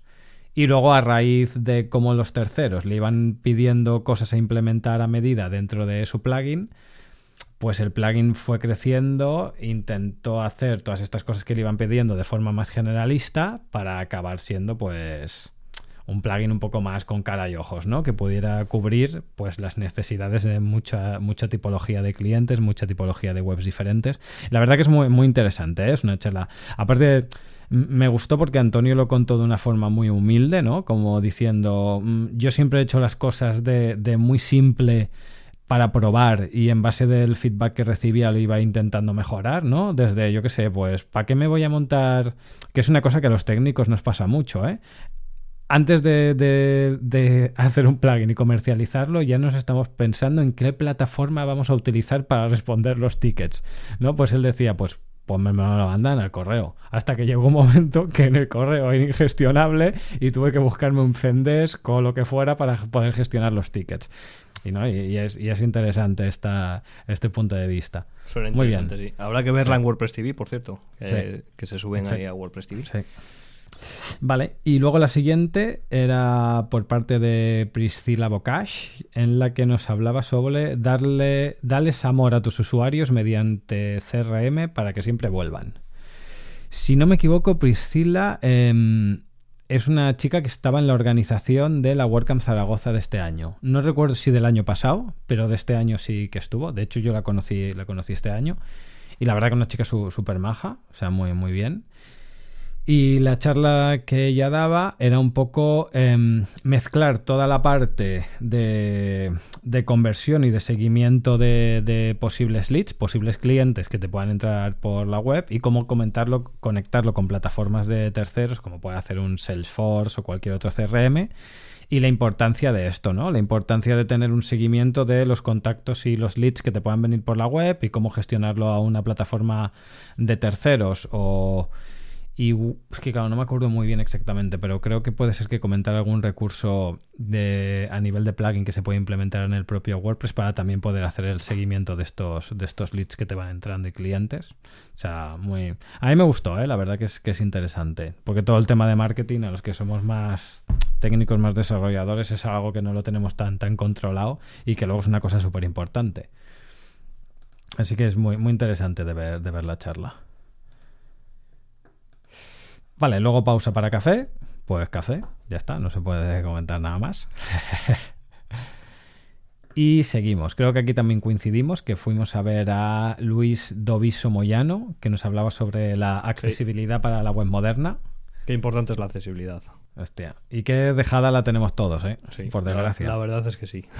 vale, pues para resumir un poco, em, Luis Doviso, estoy mirando aquí para no decir mal el nombre, eh, tienen un proyecto que entiendo también que es empresa, que se llama eh, Puxel, o sea, P-U-X-L.io, en la que han desarrollado como un, framework que es, eh, diría que es un tema mezclado con, con plugin. O es un, yo estuve hablando con ellos en el contributor, ¿vale? Voy a mezclar un poquito, pero yo estuve hablando con, con uno de ellos, no me acuerdo el nombre, es que soy un desastre los dos. Sí, con el, con el desarrollador principal, sí, sí. exacto. Eh, estuve hablando con él y tal, porque estuvo en la mesa de temas, que ya hablaremos luego de, del contributor. Eh, es un starter dem. Quiero decir, es, un, es un tema de WordPress que tú te descargas. Íñigo García. Eso es, y empiezas a sí, porque yo lo, lo, seguí en GitHub porque el tío me parece un crack. Eso es, y empiezas a trabajar con, con él con esa, como, como, base, con ese tema, ¿vale? Con Puxel. Eh, la idea es que es un tema 100% accesible. De hecho, él me estuvo contando que, bueno, que en la presentación eh, tenían que haber mandado la, última versión de la presentación, no sé si el martes anterior, una cosa así tal, y que ellos, eh, que tenía un error, y un error de accesibilidad, un warning, que no era ni un error, siquiera era un aviso, y que justo ese día consiguieron quitarlo y hacer la captura y tal, pero ya no les cogían la última versión de la ponencia y tal. Pero bueno, el hombre estaba preocupado y digo, tampoco te preocupes porque se ha visto el mensaje claramente de, lo que de, lo que queríais transmitir y yo creo que, es importante, ¿no? Y ya te digo, muy bien eh, explicado. La verdad es que el proyecto mola, mm, las cosas como son. Es un, starter dem que está bastante, bastante guapo. Eh, y, y la accesibilidad siempre está bien que haya alguien que nos dé eh, pautas ¿no? de, accesibilidad. Y aparte muchas veces, esto también lo, hemos comentado muchas veces, que es aplicable a otras disciplinas del tema de desarrollo. Y es que em, yo pongo muchas veces el ejemplo del SEO o el diseño, porque no es una cosa que yo no, yo, o sea, yo no soy ni SEO ni soy diseñador. Pero claro, cuando llevas muchos años em, desarrollando, siempre en algún punto y además lo óptimo es trabajar con otras personas en proyectos. Y entonces, no hay nada más gratificante que tú intentar mejorar tu parte de desarrollo y tu proceso de cuando implementas algo, teniendo en cuenta siempre a otros perfiles y a otros eh, actores que puedan entrar dentro de un desarrollo. ¿A dónde voy con esto? Por ejemplo, ¿un desarrollador tiene que saber SEO? Hombre, no tiene que ser un experto, pero sí que tiene que tener en cuenta que, por ejemplo, cuando va a hacer un plugin, un tema o lo que sea, pues tiene que tener en cuenta que tiene que haber una parte de la maquetación o de la parte que vaya a escupir lo que está haciendo, pues que tenga un sentido para que si luego alguien detrás le quiere dar el sentido semántico o le quiere dar una serie de etiquetas que no dejan de ser un estándar, etcétera, etcétera, lo pueda hacer. Lo mismo con el diseño. Y en este caso lo mismo con la accesibilidad. No es que todas nuestras webs tengan que tener, eh, cumplir el son, ¿cómo se dice? Los estándares de accesibilidad, las tres eh, Cs, ¿no? Algo así, como es? Es que no, me viene ahora. No caigo, no sé. Bueno, la accesibilidad, cuando normalmente tú puedes pasar un test a la web y hay como tres niveles, ¿no? Dijéramos que el, primer nivel es muy básico, el segundo nivel es que ya cumple bastante y el tercer nivel es bastante complicado al nivel de que no llegan ni siquiera las web gubernamentales que tendrían que ser 100% accesibles de base.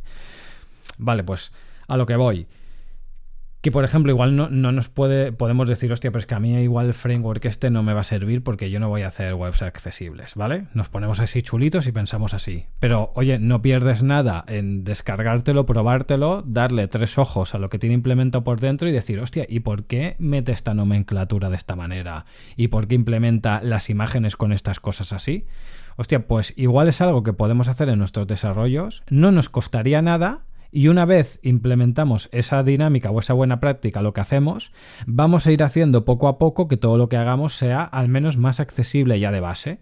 Y ganamos todos, porque la accesibilidad tiene una cosa y es que nunca te va a hacer peor lo que tú hagas. O sea, como mucho va a hacer que alguien que no tenga ese problema ni se dé cuenta, ¿no? Por ejemplo, el tema de poner descripciones o tener, eh, según qué, qué buenas prácticas, por ejemplo, con las imágenes poner descripciones, que es una cosa que siempre se dice y que yo critico mucho, por, por ejemplo, por parte de SEOs o por parte de copies, poner texto en las imágenes que la competencia no las tiene. Bueno, y la gente que no puede ver o la gente que utiliza lectores de pantalla es lo que le va a leer esa etiqueta de la imagen. Coño, venderlo de las dos maneras, ¿no? De que es bueno para el SEO, pero que también es bueno para la accesibilidad. Ahí es donde voy con tema de buenas prácticas, ¿eh? O sea que es una charla muy, muy interesante y aparte que yo qué sé, que siempre concienciar a todo el mundo, porque además es otra de las bases de, de la web en sí que parió nuestro querido Tim Berners-Lee, o padre de Internet y es que él, quería una interficie que, se, que fuera eh, accesible para todo el tipo de persona, mm, sin tener en cuenta eh, etnia, clase, eh, minusvalías ni nada. Que minusvalías ni nada, etcétera. O sea, un lenguaje lo, lo, más plano posible para que todo el mundo podamos acceder de una manera democrática a la información, por así decirlo, ¿vale? Por lo tanto, que la accesibilidad es un pilar súper importante. Estoy mirando el, tema que hablábamos y Paxel, se pronuncia Paxel, si no me equivoco. Sí, Paxel. Eh, sí, es un, es un framework que lo que hace es, open source, es eh, gratis también, que son, son cosas diferentes. Eh, eco-friendly. Exacto. que está hecho, digamos, para crear interfaces web ligeras ¿no? y accesibles. Y luego tienen lo que es el WordPress Dem Omnibus Prime. Eso que es, el, nombre tiene su. tiene su, cosilla. Que es un, un, tema, un starter Dem de WordPress hecho con este framework Paxel, ¿no? Y oye, está interesante. Estoy mirándolo en, en su propio GitHub. Si buscáis PUXL eh, GitHub, por ejemplo, ahí tenéis todos los repos que tienen. Y, si no, puxl.io es su, página web. Os, invito a que le echéis un ojo y, les deis, sobre todo darles feedback porque les va a venir bien eh, para mejorar el proyecto y, es súper interesante, yo creo. Eh, la verdad es que está muy guapo. Yo lo estuve mirando cuando llegué a casa y lo tengo en una pestaña hace tiempo porque no, no he tenido mucho tiempo precisamente, pero eh, sí que tengo ganas de echarle un ojo al código y a ver si puedo ayudarles en alguna historia y, y oye, está, la verdad es que hay que darle una oportunidad, ¿no? Está, tiene buena, muy buena pinta, la verdad. Sí. Ya te digo, ahí todo lo que sea concienciar con temas de accesibilidad, mis días es. O sea, que muy bien, muy bien. Yo después no sé con quién me tropecé otra vez, es que me tropecé. Sí, yo también, ¿eh? Yo ahí sí que no vi nada. Estuve hablando con, con, alguien, no me acuerdo con quién en esta ocasión, pero con alguien. Y hasta, hasta las cinco y cuarto no fui a una ponencia más, que era la de eh, cómo, cómo debe Sí, Exacto. Víctor M. Ramírez, que por el nombre parece, pero no. ¿eh? Sí, que por el nombre parece vecino. Pero sí, no. es, el típico parecía que sí. Parece de Madrid, Barcelona, Valencia, algo así, pero no. Es, eh, creo que era americano. Sí. Eh, ¿Cómo debería de verse un sitio web de 100.000 dólares? ¿Vale? Em, bueno, pues. Sin entrar en mucho detalle, básicamente él daba sus pautas de cómo algún un sitio web de esta cantidad de dinero debería de. qué tipo de tecnologías debería implementar, cómo, qué cosas debería cumplir y demás. Em, sí que diré, desde mi punto de vista, humilde y demás, que creo que este, esta ponencia está muy enfocada al, al sector americano. Quiero decir, mm, las pautas que dio para un sitio web de 100.000 dólares, eh, si hacemos la conversión dólar-euro, ¿vale? Dólar-euro viene a ser 100.000 euros, ponle 90.000, me da igual la cantidad exacta.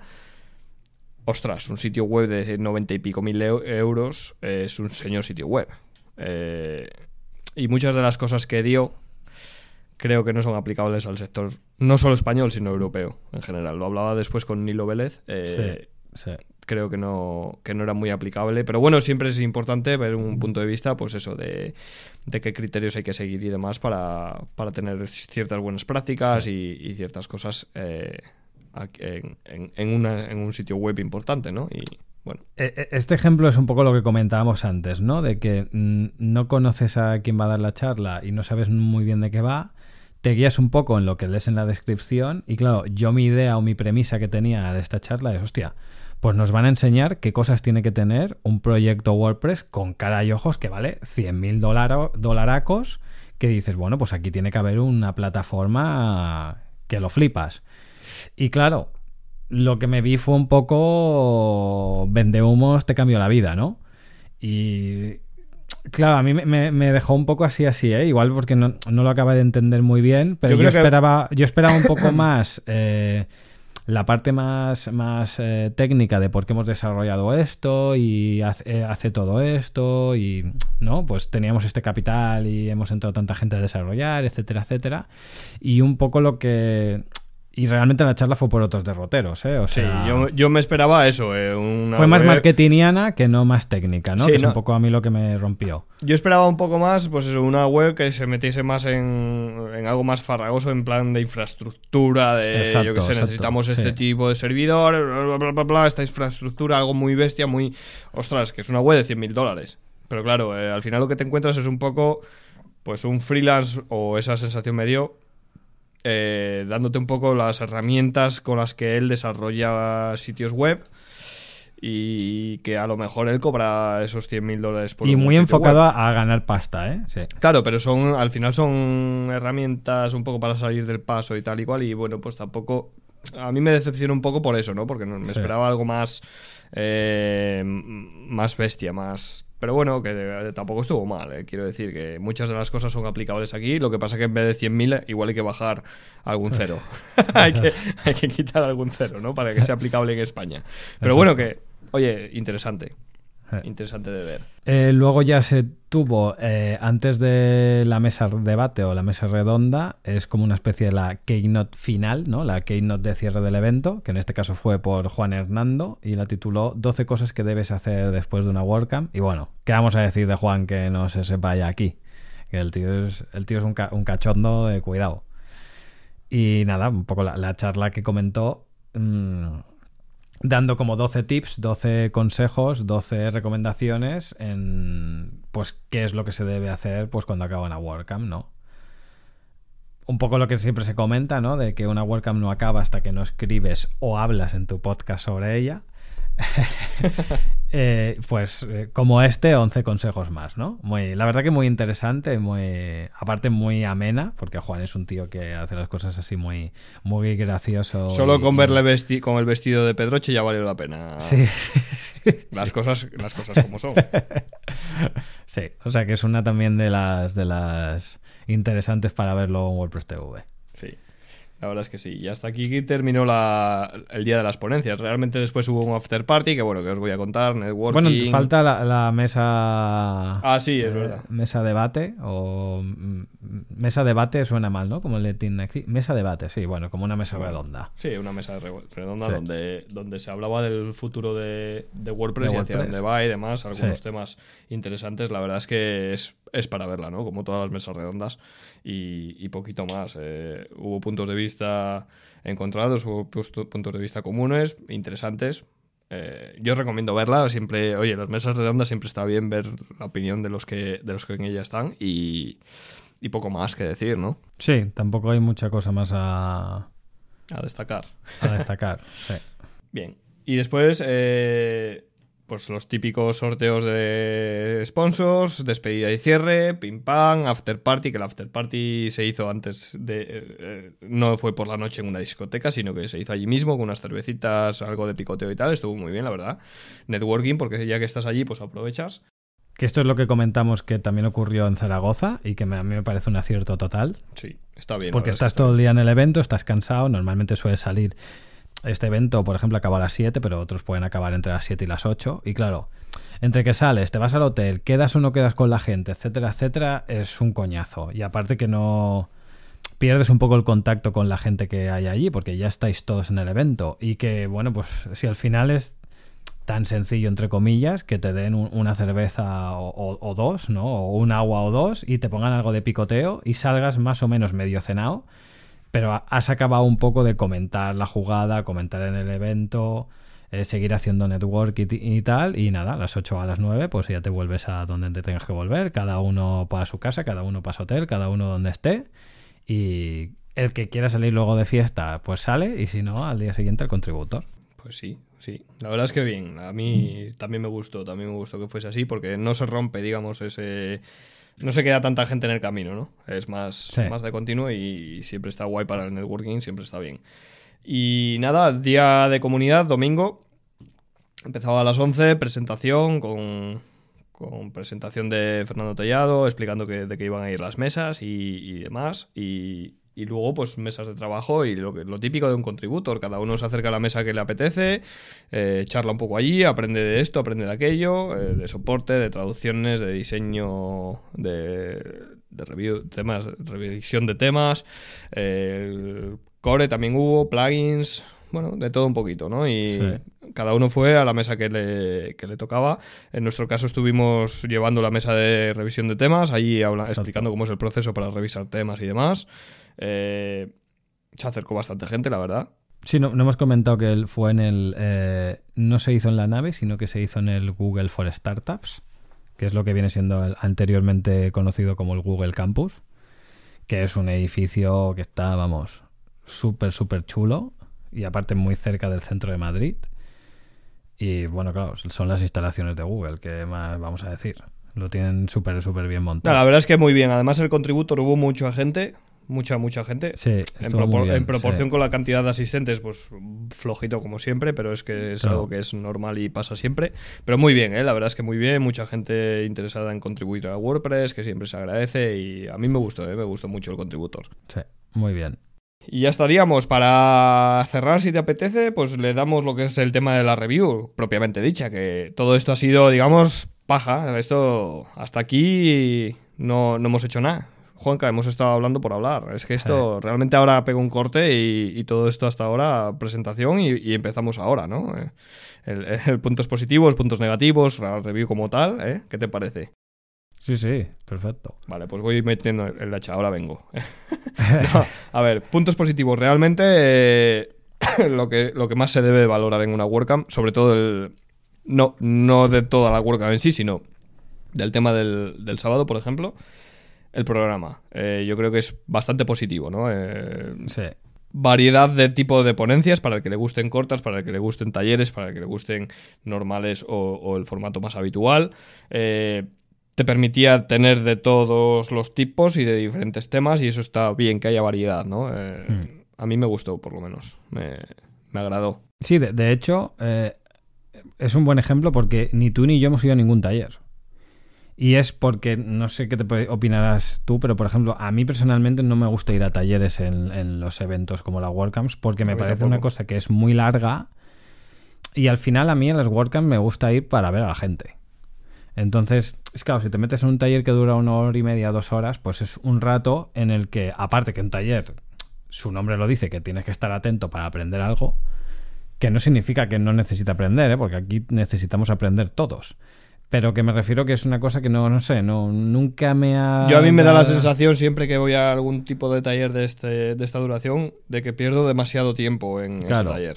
Me pierdo Exacto, muchas ponencias exacto, paralelas. exacto. Entonces yo no- a mí eso no me gusta. Entonces, eh, si en un taller puedes ver cuatro ponencias cortas o dos largas, Claro, o una larga y dos eso, cortas, sí, te cual. mucho contenido. Que bien que puedes ver después en WordPress TV, sí, pero uf, eh, a mí me cuesta mucho. Me cuesta mucho. Entonces, Pero en bueno. cambio hay mucha gente que los talleres les gustan. Sí, sí, yo conozco, que- yo conozco gente que ha estado en la WordCamp, que hemos estado hablando de ello, que estuvieron Claro. en varios talleres y que muy bien, oye, que, que les gustó mucho y aprendieron un montón y eso siempre, siempre está bien. Exacto. Siempre está bien. Tema... eh, Espacio. bueno, a mí el sitio... Hostia, Ya lo hemos comentado antes. eh, Muy bien, Muy, bien. Realmente Sí. muy bien. Muy bien. Así que siguiente. realmente si me dices eh, un punto negativo de, de- a, a comentar del, del evento en sí o, o- o en general, e, es, es un tema de... de- pero claro, ya, ya viene un poco de la mano por, por el sitio, ¿vale? O sea, Madrid es la capital. Es una ciudad enorme con un montonazo de gente y conseguir espacios y sitios asequibles para tanta gente es muy complicado. Y claro, la única pega es la cena de ponentes se hizo en un sitio que estaba eh, en la parte norte de Madrid. El evento se hizo en otro sitio, que ni siquiera estaba en Madrid centro o Madrid ciudad, sino que estaba a las afueras. Y luego el Contributor Day se hizo en otro sitio diferente. Era un poco una gincana, ¿no? Entonces, claro, quizás eh, puede parecer una tontería, pero para la gente que viene de fuera, eh, y vuelva a lo mismo, ¿eh? Para mí una idea de una WordCamp, además de aprender, ver charlas y demás, es estar con gente que considero colegas. Eh, claro, si, si, si están tan distanciadas unas cosas de otra, ya por, por defecto eh, el tiempo o el rato que estás con esos colegas va a ser menos, porque al final, porque claro, es muy difícil ponerte de acuerdo cuando, cuando ponerte de acuerdo, por ejemplo, con la tontería de dónde alojarte, cuando luego tienes las cosas tan dispersas, ¿no? Pero vamos, que es, es por, por ponerle una, una pega, ¿eh? Sí, no, realmente, a ver, hay que entender que es complicado. Y, Sí, sí, totalmente, Y está o sea- bien solucionado. También es. eh, Sí, sí, sí, sí. Entonces, bien. Yo creo que valoración global del sitio, bien, sin más. No, Sí. Lo bueno lava lo malo. ¿Cómo? Que lo bueno lava a lo malo, digo. Sí, claro, claro, solo faltaría. Y bueno, y, hay que reconocer que evento de 600 personas, poca broma. O sea, al menos el, el- aforo de 600 personas se vendieron 600, 600 entradas, que siempre hay un porcentaje que falla, en este caso no lo sabemos en concreto. Pero, ostras, que muy bien, ¿eh? O sea, es un punto muy, muy loable y muy a favor eh, de, por parte de la organización, y es que en ningún momento eh, se tuvo la sensación de que eh, había desborde a nivel organizativo o desborde a que algo no estaba bien hecho, teniendo en cuenta tanto, tanto público. O sea que, que muy bien. Mis dieces a la organización. Sí, sí, no, enhorabuena, sin duda. Y, y muy Sí. bien en gestionar los voluntarios también. Y la verdad es que todo muy, muy bien, muy bien. Muy bien para un evento tan grande, estuvo bien gestionado todo, sin duda. Pues nada, como punto negativo, yo creo que ninguno, ¿no? Bueno, tú estás en contra de que sea el domingo, ya lo sé. Bueno, en contra, a ver. ¿Te gusta más que sea el viernes? Eh, Sí, porque aparte, que es lo que me olvidaba antes de comentar, em, el tema de que el contributor sea el domingo, además de que el día anterior la gente normalmente va a salir y te va a asistir menos gente, hay otro hándicap y es que empiezas muy tarde. En este caso, por ejemplo, el contributor empezó a las 11, pero realmente en las mesas no te sientas hasta las 12, 12 y media, por poner un ejemplo. Y claro, eh, pues si haces el contributor, por ejemplo, que nosotros lo hicimos en Barcelona el viernes, desde las 8 y media, 9 de la mañana estábamos on fire ya. Y claro, son tres horas de diferencia y tres horas en un contributor da para mucho, sobre todo para alguien que no ha ido nunca o quiere aprender. Ostras, en una mañana sale con todas las tablas o más o menos las cosas claras de, de lo que tiene que hacer. Que no digo que de aquí no salieran, ¿eh? Pero bueno, es... es... Sí, nada, el resto yo creo que, que todo bien. Así que valoración global de la review, Juanca, la review, Para mí, sobre 100 estaría entre un 85 y 90. yo creo que también. Yo creo que también. Obviamente el 100 es mm, muy, Ah, difícil, muy difícil, Es muy, muy muy difícil. difícil. Es imposible prácticamente. Pero muy bien, muy bien. La verdad es que muy bien, muy bien. Pasamos un buen fin Sí. de semana y estuvo guay. Además yo me quedé con... Fui con Nadia y estuvimos por allí haciendo algo de turismo y tal. pese a la lluvia, pese a los granizos, pese a tal. Y, pero bueno, bien, estuvo bien. La verdad es que estuvo bien. Así que nada, si te parece, nos hemos quedado a gusto, pues. Sí, genial. Pues vamos estando, vamos a ir despidiendo esto, que ya llevamos hora y media y, y la gente tiene más que hacer, ¿sabes? Que La gente lo, agra- agradecerá de dejarnos de escuchar. Esto son cuatro Esto computa por cuatro podcasts. Así que hasta el mes que viene no nos escuchamos otra vez y, y ya está. No, no, vienen cosillas nuevas en Posta y Podcast. Ya iremos hablando de ellas, Juanca, ¿verdad? Exacto. Y, y nada, eh, un placer haberte tenido por aquí un podcast más. Haber hecho una review más contigo, que, que siempre, siempre me gusta, ya lo sabes. Eh, Igualmente. Una charla entre amigos. En este caso no ha habido cerveza, ha habido vasito de agua, pero Sí, oye, hoy sí. un vasito de agua. La kombuchita. La kombuchita, la kombuchita, la kombuchita. No, pero ha estado bien, ha estado bien. La verdad es que una WordCamp más o una WordCamp menos, sí, sí, para los Eh. pesimistas, pero, pero muy guapa. La verdad es que muy bien y, y un placer haber visto a la gente que hemos visto y con los que hemos estado. Eh, y nada, nos veremos en, en las siguientes y, nada, hasta aquí el post podcast de hoy. Así que eh, hasta aquí el post podcast de hoy. Eh, un saludo. Un saludo a todos. Muchas gracias. Adiós. Vale, pues paramos por aquí.